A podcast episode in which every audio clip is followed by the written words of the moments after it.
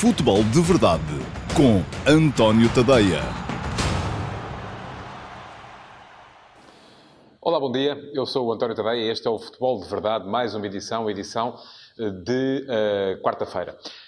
Hoje vou falar-vos de defesas laterais. E porquê defesas laterais? Porque dentro dos uh, três grandes do futebol português, aqueles que são os candidatos principais à conquista do título da Liga, tem sido a posição do lateral, sobretudo ao lado direito, que tem sido a mais uh, discutida, uh, não em termos de jogadores, porque têm jogado quase sempre os mesmos, aliás, têm jogado sempre os mesmos, tanto no Sporting como no Benfica, como no Flóculo Porto, mas porque tem sido por ali que muitas vezes se começa a debater aquilo que podem vir a ser os 11 uh, a apresentar por Marcel Kaiser, por Bruno Lage e por Sérgio Conceição. E, portanto, eh, há ali muito, muita matéria para, uh, eventualmente, avaliar, analisar e perceber se as opções que têm sido tomadas e que têm sido coerentes têm sido as melhores por parte destes três treinadores. Não se esqueça que uh, pode fazer perguntas, uh, não tem que ser necessariamente acerca deste tema, não tem que ser acerca do laterais direitos, tem que ser acerca de futebol, mas pode deixar perguntas na caixa de comentários deste post e depois a equipa que trabalha comigo neste futebol de verdade uh, vai escolher uh, a melhor pergunta para que eu no final possa responder se souber, como é evidente. Mas vamos atacar o tema do dia, defesas laterais, sobretudo ao lado direito. E porquê é que isto tem sido tão uh, discutido se, na verdade, as opções têm sido sempre as mesmas? Sérgio Conceição tem jogado sempre com Corona, uh, Marcelo Kaiser tem jogado sempre com Thierry Correia e uh, Bruno Lage tem jogado sempre com Nuno Tavares. Ora bem, começamos pelo Sporting, que até está à frente na classificação. A opção tem sido sempre Thierry Correia o Sporting até, até, é dos três aquele que tem mais opções para jogar nesta posição. São quatro, nada menos, os jogadores que o Sporting tem para jogar a lateral direito. É verdade que ainda está a tentar colocar alguns deles e veremos quais é que vão ser colocados. O ideal seria o Sporting ficar apenas com dois, embora possa até eventualmente ficar com três, porque uh, tanto Rosier como Thierry Correia podem jogar na equipa de sub-23. E, aliás, Rosier uh, estreou-se, fez o primeiro jogo com a camisola do Sporting, precisamente na equipa de sub-23, para se ver se está já recuperado da longa lesão, ou melhor, da curta lesão que sucedeu à longa lesão que ele tinha uh, sofrido no Dijon. Um, até aqui tem sido sempre Thierry Correia a escolha de Marcel Kaiser. Thierry Correia é um jovem uh, com pouca, pouca experiência, necessariamente, tem, tem crescido com os jogos, acho eu, uh, tem feito jogos melhores à medida que uh, a equipe, que vai, se vai entrosando com a equipa, à medida que vai ganhando confiança, vê-se que ainda é um bocadinho verdinho, que precisa de crescer bastante mais antes de poder ser titular absoluto da equipa do Sporting, mas mesmo assim tem estado para Marcel Kaiser à frente de Bruno Gaspar eh, que, eh, ao que tudo indica, é mesmo para o Sporting tentar ainda colocar até ao final desta janela de mercado, que acaba já no final desta semana. Depois, há os casos dos lesionados. Ristovski, que eh, na época passada foi titular, há duas épocas era suplente de Piccini, e quando era suplente de Piccini, toda a gente dizia, ah, mas Ristovski é um jogador que dá tudo, que dá tudo em campo, que se entrega, que o ano passado foi titular e percebeu-se que afinal não era bem aquilo que o Sporting precisava, precisava de um acréscimo de qualidade para a posição, e daí a chegada de Rosier. Rosier teve uma lesão grave na segunda metade da época do Dijon, ele não fazia um jogo uh, oficial desde fevereiro, Uh, chegou ao Sporting, chegou a treinar, lesionou-se outra vez, uh, está agora, ao que parece, ao que me indica, em condições e, do meu ponto de vista, é, a principal, uh, é o principal candidato a ser titular naquela posição. depois a questão que se coloca aqui é como é que o Sporting vai ficar se consegue colocar Bruno Gaspar, no qual ainda assim investiu um valor avultado, foram 5 milhões de euros, e 5 milhões de euros para um lateral direito, enfim, tem muito que se lhe diga. Dificilmente o Sporting vai conseguir colocá-lo nem sequer por metade deste valor. Uh, portanto, não tarda, vamos começar a ouvir falar e a preparar as pessoas para vão poupar-se os, os, salários e, portanto, ele sai por um valor inferior, mas a verdade é que ele não valorizou durante a época passada, foi suplente. Uh, e nas vezes que entrou nem sempre deu o melhor contributo.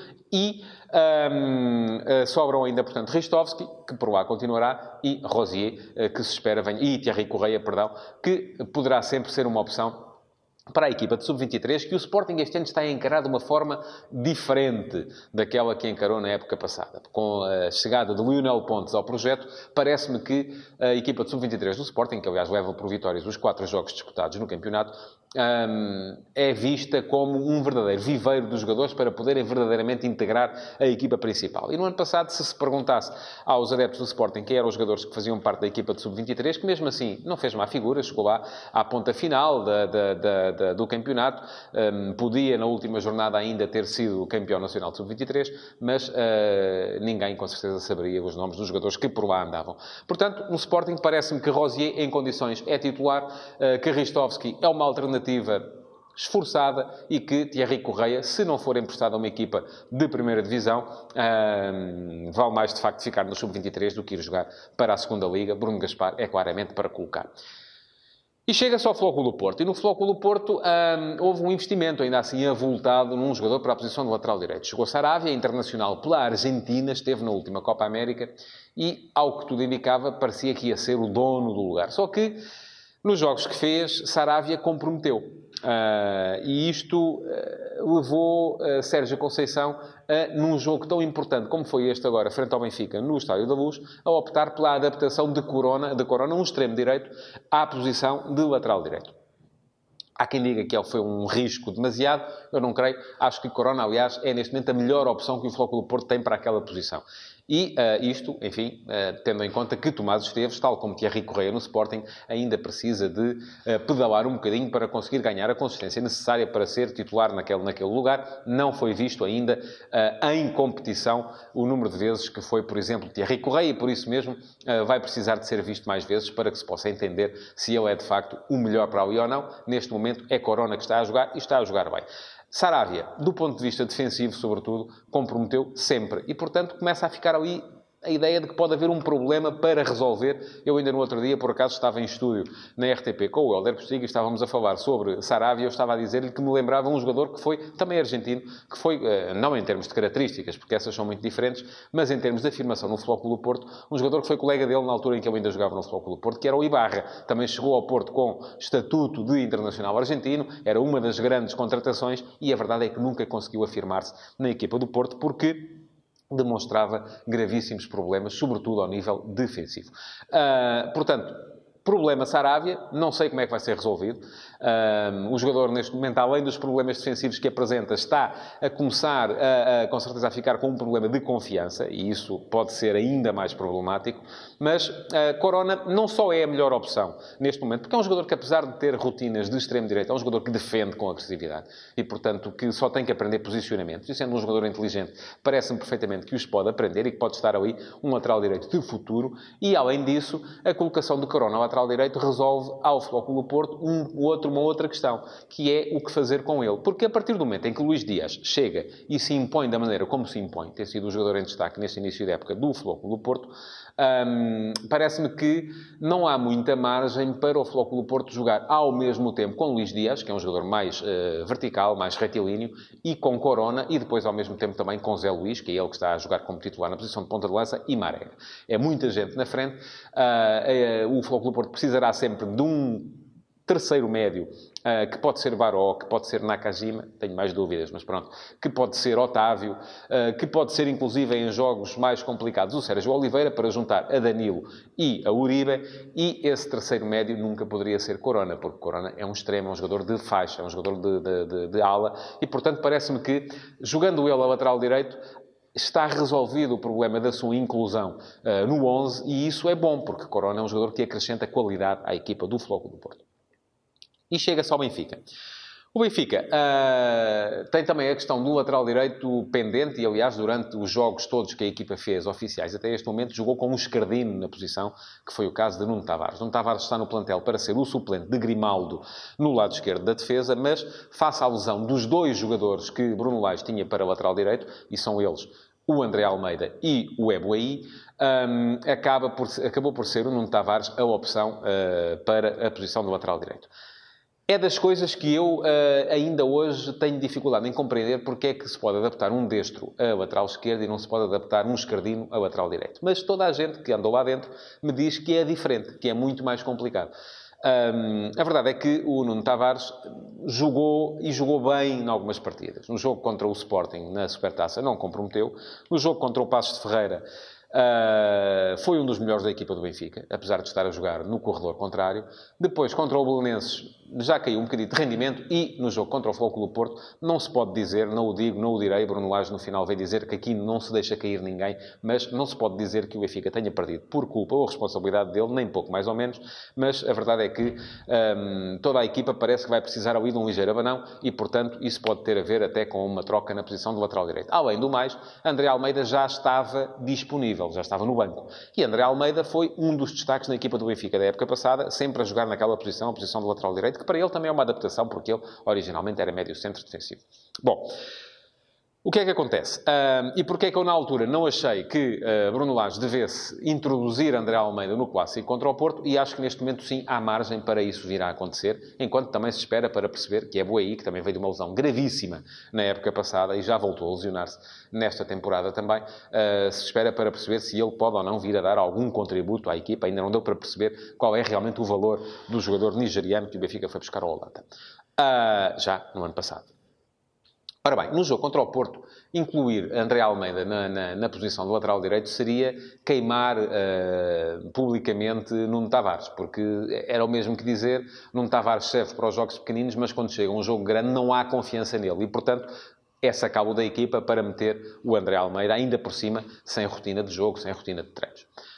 Agora, também é verdade que, enquanto não se jogar, não se ganha a rotina de jogo. E, portanto, o que vai acontecer, provavelmente, no jogo contra o Sporting Clube Braga, é que André Almeida vai entrar no 11 na mesma sem rotina de jogo, embora com mais uma semana de rotina de treinos. E isto um, pode dizer-se também é queimar o jogador que estava, o Nuno Tavares, porque é retirá-lo a seguir a uma derrota e quase que dizer publicamente aqui está o culpado pelo resultado. Eu não vejo a coisa assim. Acho que uh, foi dada a Nuno Tavares a possibilidade de jogar um clássico, uh, mas ele sabe, ele próprio sabe, que a posição dele não é aquela. A posição dele é do outro lado, é a lateral esquerda, é de suplente de Grimaldo. É da alternativa a Grimaldo. A posição do lateral direito pertence a André Almeida e neste momento ele até pode sentir-se grato por ter podido jogar um clássico no qual, volto a dizer, não me parece que tenha sido por ele que a equipa do Benfica acabou por sair derrotada. Muito bem, vamos passar então às uh, perguntas uh, do dia. Vamos ver o que é que temos uh, para, para responder. E pergunta o Simão Rochinol. Olá, Simão, muito bom dia. Uh, a lesão prolongada de Chiquinho, acha que o Benfica deveria ir ao mercado contratar um médio com características semelhantes para fazer o papel que lhe estava a ser atribuído até à lesão? Ora bem, havendo essa possibilidade, eu não vou dizer que não, a lesão é de facto mais longa do que aquilo que seria de esperar. Mas a verdade é que o Benfica tem muitas alternativas dentro do plantel. Um, e qual é que é o papel que Chiquinho estava a assumir na equipa? Era um papel de um jogador uh, segundo avançado, uh, que entrava geralmente com a equipa já em vantagem, geralmente também por troca com um dos dois pontas de lança, para dar mais mobilidade, mais exploração dos corredores laterais à equipa, no momento em que o adversário naturalmente iria à procura uh, de uh, chegar ao empate ou de reduzir a desvantagem.